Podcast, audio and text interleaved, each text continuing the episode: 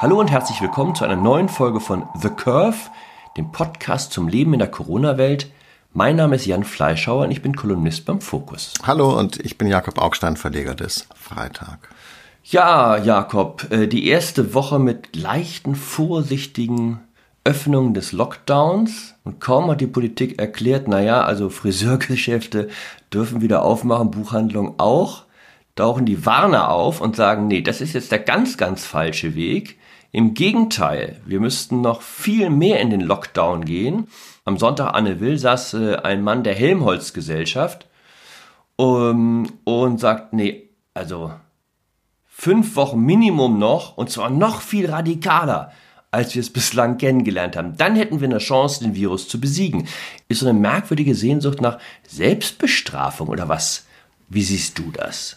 Ich glaube, da vermischen sich wie bei dieser ganzen Krise verschiedene Ebenen. Ich glaube, dass die Fachleute, die wir beiden ja nicht sind, äh, einen Strategiewechsel vorgenommen haben. Ich glaube, dass ganz am Anfang oder in einer frühen Phase äh, Suppression das Ziel war, äh, also die Vorstellung, man könne diesen Virus irgendwie so auf Armeslänge so halten und dann irgendwie sich so durchwursteln durch diese Krise und dann hat man den Lockdown verordnet und der hatte dann so gute und positive Effekte, wahrscheinlich positivere und schnellere, als man erwartet hatte, dass man inzwischen äh, übergegangen ist zu einer anderen Strategie, nämlich sozusagen zu einer Auslöschung dieser Krankheit. Äh, das war am Anfang ja noch nicht so. Nicht? Am Anfang hat man gesagt, gut, diese Krankheit ist jetzt da, die kriegen wir nicht mehr weg, mit der müssen wir irgendwie leben lernen und wir hangeln uns jetzt durch bis zum Impfstoff. Und jetzt ist aber inzwischen die Idee, dass man die Krankheit sozusagen vollständig zum Verschwinden bringt und deshalb eben immer der Text. Wir müssen jetzt nochmal äh, äh, alle die Luft anhalten und nochmal sechs Wochen durchhalten und dann haben wir praktisch das Problem vollständig gelöst. Aber wenn wir jetzt lockern, dann lingern wir noch monatelang so zwischen äh, äh, Baum und Borke so vor uns hin in dieser Krise. Na gut, für mich kommen da schon noch so als christliche Motive letztlich. Ähm, Erlösung, Erlösung durch das Virus? Ja, erstmal natürlich Selbstbestrafung, also Kasteiung. Äh, die Corona als als Warnung der Natur an uns, äh, kehret um von dem sündigen Weg, den ihr beschritten habt, dem falschen Weg des Wirtschaftens. So ein bisschen, ja, wie es dann am Anfang der AIDS-Katastrophe ja auch von so Evangelikalen in Amerika vorgetragen wurde. AIDS sei die Strafe Gottes, ja, für das, oh. äh, für das eben falsche Leben des Homosexuellen. Äh, und in diesem Fall ist eben das jetzt nicht der Sex, der bestraft wird, äh, oder der falsche Sex, äh, sondern der Kapitalismus. Ja? Also unsere Form der Ausbeutung der Welt, der Ignoranz gegenüber allen Krisensignalen. Also haltet inne. Ja? Und natürlich vor dem haltet inne ist erstmal die Kasteiung. Also das Flangelandenhafte, also noch mehr die Peitsche ja, Gottes zu spüren. Ich glaube, das ist ein Motiv, was, also ich jedenfalls, da klar erkenne. Das liegt natürlich daran, dass jeder sich diese Krise so zurechtlegt äh, und, und, und daraus das zieht, was er will. Nicht? Wie gesagt, äh, äh die AfD sagt, äh, 2015 äh, habt ihr gesagt, ihr könnt die Grenzen nicht schließen und schaut mal, wie schnell ihr jetzt die Grenzen schließen könnt. Und der Klimaaktivist sagt eben, äh, im vergangenen Jahr habt ihr gesagt, ihr kriegt den Flugverkehr nicht in den Griff und schwupp, guckt doch mal jetzt an, äh, wie wenig Flugzeuge fliegen. Geht doch, wenn die Motivationslage nur stimmt. Das ist äh, natürlich ein echtes Problem. Und was ich interessant finde, ist, wenn die Leute sagen, wenn man sagt, wann kehren wir zur Normalität zurück, dann kommt jetzt als Antwort immer, äh, war denn das, was wir vorher hatten, normal? Hast du das für normal gehalten, dass man praktisch äh, um die Welt jettet und so? Und da würde ich sagen, ja, okay, ich verstehe schon euren Punkt. Und ähm, ich als äh, irgendwie Linker bin ja auch für Gesellschaftsumbau und die Idee eines Neustarts, die finde ich gar nicht so falsch.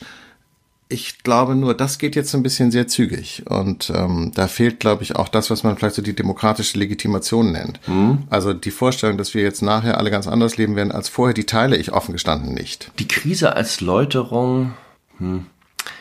Der Spiegel hat ja diese Woche getitelt Der Aufbruch. Corona würde die Chance birgen, auch so ein merkwürdiges Wort birgen, bergen, birgen, äh, zu einer neueren, besseren Welt vorzustoßen.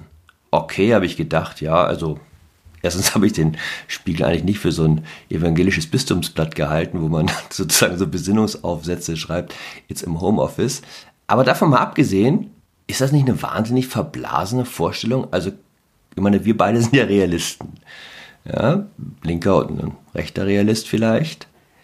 Ist es wirklich denkbar, dass eine Krise, die erstmal dafür sorgen wird, dass Millionen in Armut fallen, Nein, das glaube ich nicht. zu einer besseren Welt führt?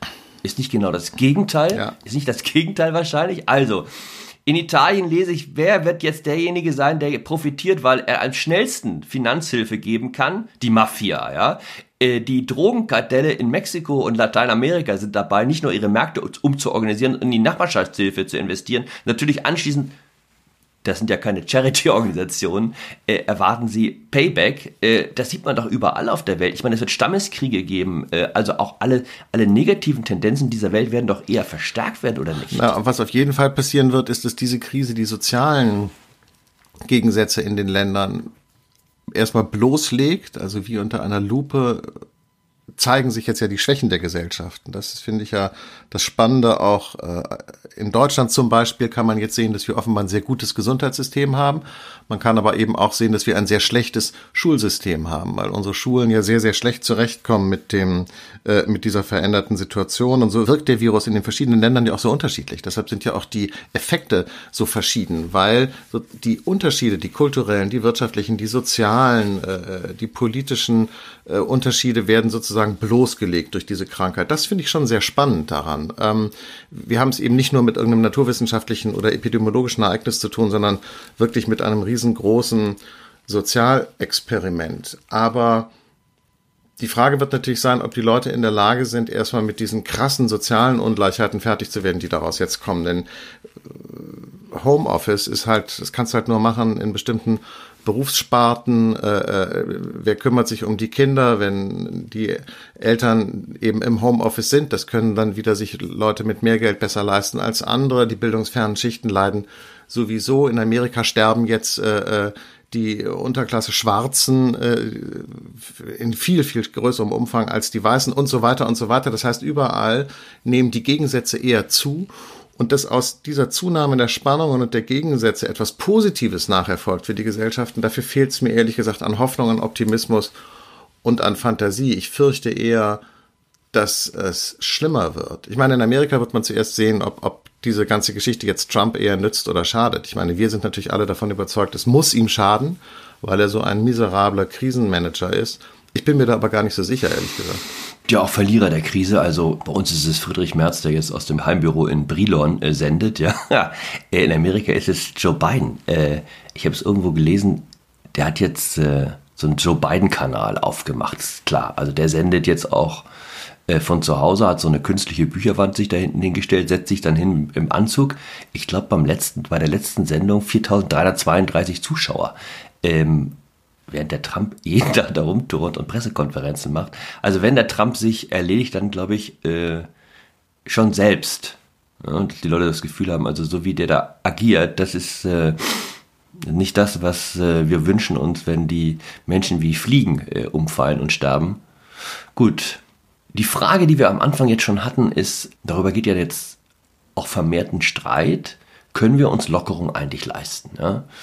Gibt jetzt technische Fragen, also wie machen wir das mit den Schulen, ist zugegebenermaßen nicht ganz einfach. Ja, also wenn schon bislang die Schultoilette so war, dass du da eigentlich versucht hast, als Schüler gar nicht drauf zu gehen, sondern das äh, Geschäft aufzuhalten und dann zu Hause wieder auf Toilette zu marschieren.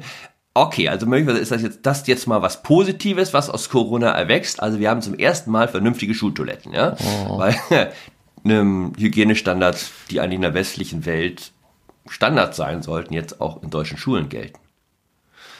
Aber darüber hinaus geht es ja jetzt um die Frage, also können wir Geschäfte aufmachen, irgendwann Restaurants äh, und Bars und anderes mehr. Also was mich wundert, ist, dass die, dass äh, hier quasi eine Beweislastumkehr eingetreten ist. Es müssen nicht mehr die Leute beweisen, die äh, den Lockdown verhängen, also die den Menschen die Freiheiten nehmen, wo man ja meinen müsste, die stehen unter Beweisnot. Es ist eigentlich im, im, gesellschaftlichen Klima und auch in den Medien andersrum. Wer jetzt lockert, macht sich verdächtig. Ja, wenn du jetzt äh, sagst, äh, ich finde eigentlich, das reicht jetzt langsam mal, dann mhm. bringst du dich in die Nähe der Leute, die das alles nicht ernst nehmen, oder du setzt das Erreichte aufs Spiel, oder in Wahrheit ähm, bist du eben doch ein Darwinist, der findet, alte Leute können sterben, damit du endlich wieder in dein italienisches Restaurant essen gehen kannst. Also das finde ich schon ganz verblüffend. Ich hatte eigentlich mit einer größeren Erleichterung gerechnet, äh, in der, in der Öffentlichkeit zumindest. Das ist das eine. Das andere ist, ich bin mir gar nicht so sicher. Also was ich zum Beispiel auch spannend finde, ist, dass ja angeblich 90 Prozent der Deutschen diese ganzen Maßnahmen so toll finden. Dann kenne ich aber nur die anderen 10 Prozent. Denn die Leute, mit denen ich rede, finden das, die verstehen das zwar schon und, und so, aber die sind eigentlich grundsätzlich alle der Meinung, dass es übertrieben ist, dass es zu viel ist und dass es jetzt langsam äh, sich auch mal wieder rückabwickeln sollte. Ähm, in den Umfragen spiegelt sich das überhaupt nicht wieder. Na gut, die Umfrage erfragt ja erstmal das möglicherweise, was wir uns wünschen, das bessere Ich, ja? Das einsichtig ist und sagt, klar, es ist besser, ich bleibe zu Hause, also ich mache jetzt nicht Party an den Isarauen. Wenn du dann jetzt dieses Wochenende zum Beispiel mal rausgefahren bist oder in Parks gegangen, ich meine, das war der fröhlichste Lockdown wahrscheinlich, den die Menschheit äh, seit langem gesehen hat. Ja, da hattest du klar, der eine oder andere hatte eine Gesichtsmaske auf äh, und hat jetzt mhm. auch vielleicht ein bisschen darauf geachtet, dass er einen größeren ein äh, Abstand hält zum Nachbarn. Aber im Prinzip, ähm, das war nicht mehr das Bild von, von zwei, drei Wochen. Wie mir überhaupt die Fantasie fehlt, mir jetzt vorzustellen, dass die Politik so ein Programm nochmal durchziehen könnte. Also das ist ja die Drohung im Hintergrund. Wenn ihr euch nicht jetzt alle anständig benehmt, dann kommt der nächste Shutdown und der doch übrigens extremer und härter und länger. Ist das durchsetzbar? Ist das vorstellbar unter, also sagen wir immer noch, demokratischen Bedingungen oder sagen die Leute oder jeweils ein relativ substanzieller Teil unserer Gesellschaft, bis mal auf, wir haben das jetzt alles fünf bis sechs Wochen mit, mitgemacht, aber jetzt reicht's uns auch mal. Wir lassen uns dieses Leben mhm. auch nicht mehr verbieten, wie wir es kennen. Naja, was heißt schon demokratische Bedingungen? Ich meine, eine Opposition, sozusagen eine politische zu diesen ganzen Sachen gibt es ja nicht. Es sind ja alle Parteien, jedenfalls alle halbwegs relevanten Parteien, äh, ziehen da ja an einem Strang. Äh, äh, ich glaube, dass es überhaupt keine richtigen parlamentarischen Prozesse gibt, außer der, der Änderung des Infektionsschutzgesetzes sind doch diese allermeisten Dinge, die da jetzt äh, auf Länderebene passiert sind, sozusagen im Verordnungswege erfolgt und werden dann einfach von der Polizei umgesetzt. Also wenn man jetzt äh, polemisch wäre, könnte man sagen, das hat eben auch Polizeistaatscharakter sozusagen, weil die Polizei setzt das einfach um, was sozusagen die Regierung dekretiert hat. Das ist eigentlich ja nicht der Weg, wie äh, die Dinge in Deutschland normalerweise funktionieren. Das Einzige, was ich ganz äh, ermutigend finde, ist, dass wir eine unabhängige Justiz haben, die die absurdesten Auswüchse dieser Geschichte ja kassiert. Denn wir haben ja inzwischen einen, einen Flickenteppich an Maßnahmen. Ich, ich äh, Manche Leute loben das als, als Vorteil des Föderalismus, dass man wie in einem großen Labor könnten verschiedene Lösungen getestet werden auf ihre Wirksamkeit. Das ist ein Argument, das ich auch verstehe. Man sollte aber sich dann auch klar machen, dass diese, dieser Flickenteppich dazu führt, dass Grundrechte, die eigentlich allen Deutschen im gleichen Umfang per Verfassung äh, sozusagen zur Verfügung stehen, in den einzelnen Bundesländern vollkommen unterschiedlich gehandhabt werden. Und das ist sehr massiv. Also wir reden hier nicht von Kinkerlitzchen, sondern äh, in dem einen Bundesland darfst du halt in die Kirche gehen und im anderen nicht. Und in dem einen Bundesland darfst du demonstrieren und im anderen nicht. Und im einen darfst du das Haus nicht verlassen ohne Grund und im anderen schon. Das heißt also fundamentalste Grundrechte eigentlich äh, werden komplett regional unterschiedlich gehandhabt, ohne dass es jeweils den Leuten, glaube ich, so richtig klar ist, woran das eigentlich liegt. Da kann ich nur noch mal sagen, mich wundert, mit welchem Gleichmut die Menschen das schlucken.